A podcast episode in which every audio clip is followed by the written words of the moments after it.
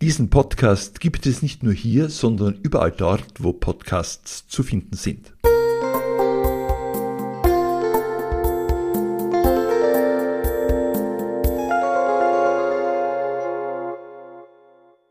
Schon vor der Wende 1989 haben viele Menschen aus dem Osten die gefährliche Flucht in den Westen angetreten. In den Jahren danach sind Millionen gekommen. Viele Schicksale, viele Geschichten, oft schon literarisch erzählt. Aber was kam danach? Ich wollte wirklich noch einen, einen Roman schreiben mit Wir werden fliegen, ähm, der nach, die, nach der Flucht spielt. Und zwar wollte ich nicht unbedingt einen, einen unmittelbaren ähm, Blick darauf werfen, wie es äh, direkt nach dem Ankommen ist. Das ist zwar ein sehr wichtiges Thema, das Ankommen ist schwer nach der Migration. Das ist ein wichtiges Thema, aber ich habe es empfunden als bereits sehr oft besprochen. Und was ich ähm, so ein bisschen erörtern wollte literarisch war, wie beeinflusst es auch wirklich das weitere Leben. Die Schriftstellerin Susanne Gregor stammt selbst aus dem Osten, aus der heutigen Slowakei. Sie erzählt in ihrem Roman von zwei Geschwistern, die zu unterschiedlichen Zeitpunkten auf ganz unterschiedliche Weise im Westen angekommen sind. Indirekt erzählt der Roman aber auch etwas über Susanne Gregor selbst. Und sie erzählt es uns. Ich habe sie nämlich auf einer Buchmesse getroffen. Ich bin Günther Enschitsch. Willkommen bei einer neuen Folge von Geschichten. Geschichten. Der Podcast aus der Literaturhauptstadt Graz. Susanne Gregor ist 1990 mit neun Jahren aus der heutigen Slowakei nach Österreich gekommen. Derzeit lebt Gregor in Wien. 2011 ist ihr erster Roman erschienen. Vor drei Jahren landete sie mit Das letzte rote Jahr einen großen literarischen Erfolg. Darin erzählt sie aus der Sicht der 14 Jahre alten Mischa über das Leben im Osten knapp vor der Wende. Mischas älterer Bruder Alan flüchtete bereits vor der Wende in den Westen, die übrige Familie folgt später. Nach Jahren trifft sich die Familie wieder in Wien. Doch die Familie kann nicht dort fortsetzen, wo sie in ihrer alten Heimat aufgehört hat. Auch nicht Mischa und Alan in ihrer Geschwisterbeziehung. Es, es, hat sich in diesem Fall mit der Flucht verändert. Und die Flucht ähm, ist etwas, was man im Osten generell sehr als Vertrauensbruch empfunden hat. Ähm, weniger dem System gegenüber als, als den, den engen Vertrauten gegenüber, der Familie gegenüber, den, den, den engen Freunden gegenüber, denen man ja bei der Planung der Flucht auch nicht davon erzählen konnte, die man da nicht mit reinziehen wollte, die man nicht in Gefahr bringen konnte oder ähm, denen man vielleicht auch nicht getraut hat. Ähm, deswegen ist es in dieser Familie ein Vertrauensbruch entstanden, äh, vor allem zwischen den Geschwistern, der, ähm, die sich schwer tun, damit das jetzt wieder zu kitten. Obwohl sich die Familie in Österreich wieder trifft und wieder vereint, ähm, ist jeder ein bisschen von hier an für sich ge alleine geblieben. Vertrauensbruch, obwohl zum Beispiel beim Familienvater ja auch der ziemlich ausgeprägte Wunsch da war, vor der Wende schon in den Westen zu gehen. Ja, weil ähm, Alan seiner Familie davon nichts erzählt hat. Also ähm, einerseits das, andererseits sind die Eltern auch weniger überrascht, als äh, die Schwester verletzt ist, weil er auch ähm, ihre beste Freundin mitgenommen hat und das für sie ein, ein doppelter, eine doppelte Enttäuschung ist.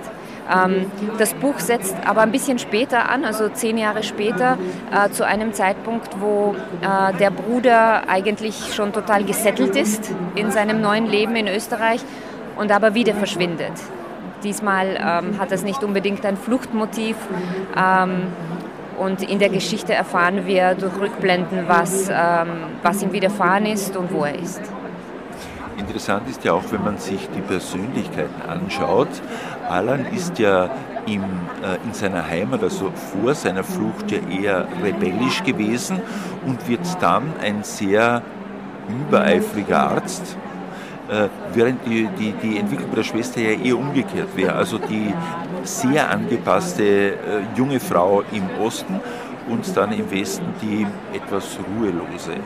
Ähm, wie sehr hat das auch mit, dieser, mit diesem äh, Wechsel vom, vom Osten in den Westen, aber auch mit der Frage der Zugehörigkeit so zu tun? Es hat ganz viel damit zu tun, vor allem weil Alan äh, ja im Westen ähm, etwas Schlimmes passiert. Er hat, er hat mal einen schweren Arbeitsunfall ähm, in einer Arbeit, äh, die er sowieso nicht machen will, in der er als Hilfsarbeiter arbeitet und schwere Sachen heben muss und so weiter. Und äh, nach diesem Unfall ähm, sagt er sich, er ist eh nicht der Typ Hilfsarbeiter, er ist ohnehin der Typ Oberarzt und äh, will sich sofort von dieser migrantischen Zuschreibung befreien. Er will sich irgendwie mit der Mehrheitsgesellschaft gleichstellen, in, in seinem Wertempfinden vielleicht. Und äh, er macht es durch ein, eine Art Overachieving. Er will das durch eine Art Overachieving erreichen. Das ist etwas, was ich generell bei Migranten oft beobachte, dass, äh, dass das ein Weg ist, ein, ein Versuch, die Mehrheitsgesellschaft zu übertreffen, um sich mit ihr gleichzustellen. Und äh, so das ist, das ist Alans Weg und äh, der Weg von Misha ist ein anderer. Sie schwebt eher so ein bisschen von einer europäischen Stadt in die nächste. Sie versucht zunächst ähm, in die Slowakei zurückzukehren, wo sie aber jetzt auch nicht mehr so richtig anknüpfen kann, geht dann nach Berlin. Ähm, und sie, äh, was sie erfährt, ist eher so eine, so eine Ortlosigkeit, die sie jetzt aber auch nicht unbedingt als Problem empfindet. Und wieder ist das etwas, was ich auch von mir selbst kenne und auch von anderen Migranten, Migrantinnen kenne, ist einfach dieses nicht mehr so stark an einen Ort gebunden zu sein, als, als diesen Heimatbegriff nicht mehr so sehr zu brauchen. Die Beziehung zwischen Alan und seiner Schwester ist ja eine sehr ambivalente jetzt auch. Auf der einen Seite mich ja immer der, der, der, der Groll noch oder die, die, diese, dieser, eben dieses fehlende Vertrauen oder die, die Wut darauf. Äh, gleichzeitig aber auch immer wieder der Wunsch, auch eine gewisse Nähe zum Bruder zu finden.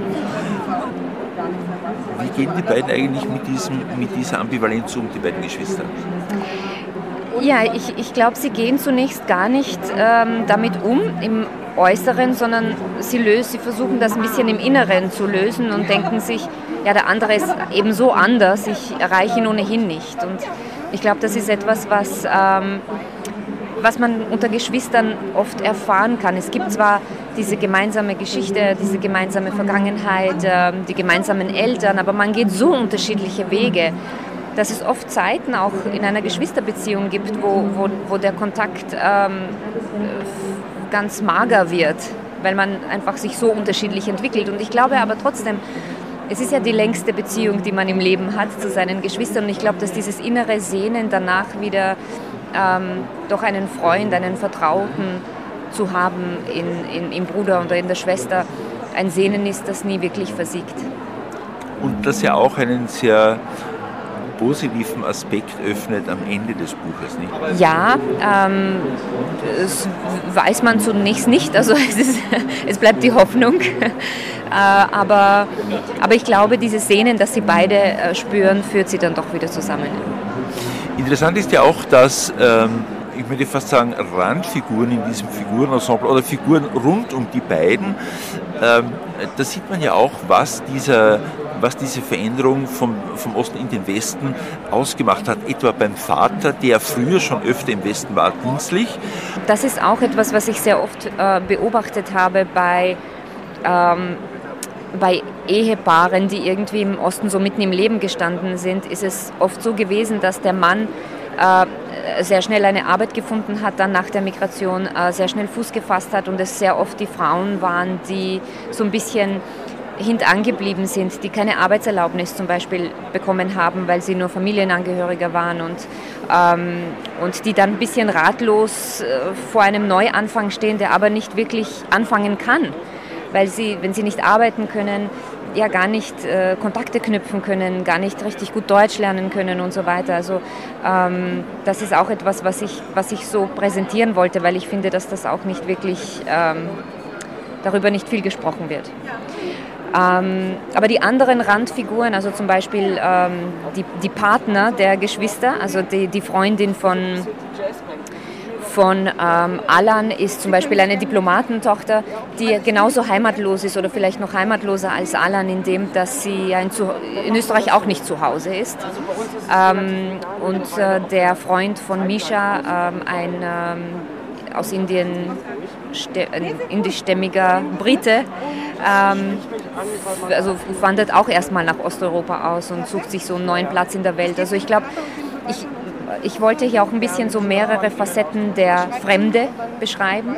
Ähm, die Fremde, diese Erfahrung der Fremde ist nicht eine, eine Erfahrung, die auf die Migration beschränkt ist, sondern ähm, ist, ist ein sehr universelles Thema. Es gibt auch viele Menschen, die sich fremd in ihrer Familie fühlen oder, oder, oder äh, auch Österreicher, die zum Beispiel aus einem Dorf kommen, in Wien wohnen und sich in diesem Dorf dann fremd fühlen in ihrem Heimat oder umgekehrt. Ähm, ja, ich glaube, es ist ein, ein recht universelles Gefühl. Sie haben im äh, letzten roten Jahr, also in dem äh, letzten Buch, so, äh, wenn, man, wenn man auf die äußere Handlung schaut, auch das Thema Osten und wie schaut es im Ostosten dann die Sehnsucht in den Westen zu gehen, darüber erzählt. Jetzt so quasi dieser Schritt weiter.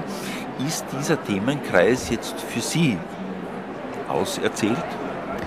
Ähm, es ist der Themenkreis nicht auserzählt für mich, aber diese, diese Familie ist für mich auserzählt. Also ähm, äh, ich wollte wirklich noch einen, einen Roman schreiben mit Wir werden fliegen, ähm, der nach, die, nach der Flucht spielt. Und zwar wollte ich nicht unbedingt einen, einen unmittelbaren ähm, Blick darauf werfen, wie es äh, direkt nach dem Ankommen ist. Das ist zwar ein sehr wichtiges Thema, das Ankommen ist schwer nach der Migration, das ist ein wichtiges Thema, aber ich habe es empfunden als bereits sehr oft besprochen.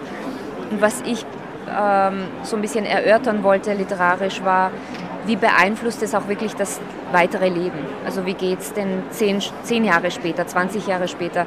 Weil äh, nicht nur die Sozialisierung, das Aufwachsen im Osten etwas ist, was einen innerlich auch so stark prägt, dass man es mitträgt und dass es die eigenen Lebensentscheidungen beeinflusst, ähm, sondern auch ähm, dieses Verlassen der Heimat doch auch etwas ist, was einen was ein bisschen schon innerlich eine, eine, eine Wunde schlägt, ein kleines Loch auftut. Und das macht dann, das macht dann was mit einem, auch später im Leben. Wie sehr fühlen Sie sich eigentlich, äh, da gibt es ja auch biografische Ähnlichkeiten, fühlen Sie sich eigentlich Ihrer früheren Heimat noch verbunden? Fühlen Sie sich Österreich zugehörig? Wie ist das bei Ihnen? Äh, ich fühle mich beiden Ländern sehr verbunden. Äh, ich habe nicht das Gefühl, dass da irgendeine Konkurrenz ist. Also ich habe nicht das Gefühl, dass ich, wenn ich Österreich mag und mich hier heimisch fühle, dass ich die Slowakei irgendwie verrate.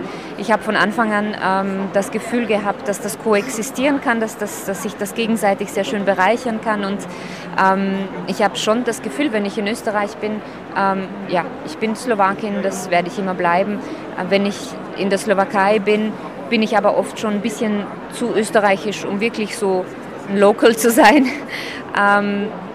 Ähm, deswegen, und es, es, ist, es ist auch spannend, weil manchmal durch diese doppelte Zugehörigkeit auch so ein bisschen eine, ein, ein, ein Gefühl von, von nicht wirklich belangbar zu sein entsteht. Also wenn jemand über Österreicher spricht, kann ich, ich kann mich ausnehmen. Wenn jemand über Slowaken spricht, ich kann mich ausnehmen. Also man wird, man wird auch so ein bisschen, äh, es entsteht so ein Vakuum, das ich als wirklich oft als Luxus empfinde. Das, wo ich einfach Mensch sein darf und ganz, ganz unabhängig von der jeweiligen Politik der Länder, von der jeweiligen äh, kulturellen Prägungen der Länder, äh, weil ich mich immer ausnehmen kann.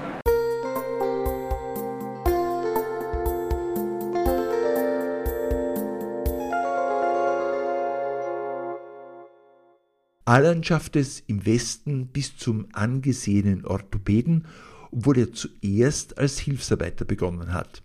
Es war ein Aussiebprozess, den er während seines Aufstiegs vom Hilfsarbeiter der Zuliefererfabrik bis zum Orthopäden am AKH beobachtet hatte. Als er seinen ersten Job im Westen antrat und in Hamburg Eisenstangen vom Waggon lud, waren Mahmoud, Pavel und Attila seine Kumpels gewesen. Sie teilten ihren Dienstplan und Zigaretten mit ihm. Sofort hatte man sich untereinander verbrüdert und alle Unterschiede aus dem Weg geräumt. Doch als er im Deutschkurs der Wiener Universität saß, zwischen Corvi aus Rumänien und Nielsen aus Madagaskar, fühlte sich Alan diesem Verein bereits nicht mehr zugehörig. Er hatte die hiesigen Regeln verstanden und sie fehlerlos anzuwenden gelernt. Er erschien pünktlich zum Unterricht, legte Wert auf die Aussprache und benutzte die richtigen Artikel, auch wenn Corvi meinte, die wären doch wirklich wurscht. Allein das Wort wurscht war ihm zuwider. Während Corvi noch die Reste seines gestrigen Mittagessens von seinem rumänischen T-Shirt kratzte, hatte Alan sich längst auf dem Mexikoplatz mit Markenjeans Lookalike ausgestattet. Nielsen verstand Alans Integrationsdrang nicht, und sie gerieten in Diskussionen. Nielsen warf ihm vor, sich für die Österreicher zur Bitch zu machen und seine kulturelle Identität zu verleugnen, ein Vorwurf, den Alan nicht verstand. Hätte er seine gesamte Vergangenheit löschen können, er hätte es liebend gern getan. Nielsen schüttelte den Kopf. Du verstehst nichts von USP, Unique Selling Point, sagte er, und sein Erfolg bei Frauen gab ihm recht. Aber es war Nielsen, der nicht verstand. Allan kam aus dem staubgrauen Plattenbau-Nachbarland, für das man sich hier nicht weniger interessieren konnte und nicht von einer tropischen Insel. Aber er unterbrach sich selbst bei dem Gedanken. Nielsen wollte Marketing studieren, Alan Arzt werden. Das war eine ganz andere Geschichte. Im ersten Semester des Medizinstudiums gab es noch einige ausländische Studenten, doch schon im zweiten Jahr war den meisten von ihnen das Geld ausgegangen oder das Visum abgelaufen – im Abschlussjahr waren sie nur noch eine Handvoll an der Orthopädie des Krankenhauses, schließlich sah er sich allein auf weiter Flur. Es war erst da, dass etwas in ihm zur Ruhe kam, als wäre ein jahrelanger Tinnitus besiegt, herrschte in seinem Kopf plötzlich Stille. Susanne Gregor war das, sie hat aus ihrem neuen Roman Wir werden fliegen gelesen. Das Buch ist in der Frankfurter Verlagsanstalt erschienen. Alle Links dazu gibt es in der Episodenbeschreibung, übrigens auch den Hinweis auf meinen Politik-Podcast Nachgefragt, der überall dort zu finden ist, wo es Podcasts gibt. Bleibt noch der Hinweis auf die nächste Folge, da geht es um Krimis. Bis bald.